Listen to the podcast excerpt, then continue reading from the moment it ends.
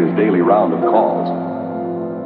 You'd find yourself having a mighty busy time keeping up with him. Time out for many men of medicine usually means just long enough to enjoy a cigarette. And because they know what a pleasure it is to smoke a mild, good tasting cigarette, they're particular about the brand they choose. In a repeated national survey, doctors in all branches of medicine Doctors in all parts of the country were asked, What cigarette do you smoke, doctor?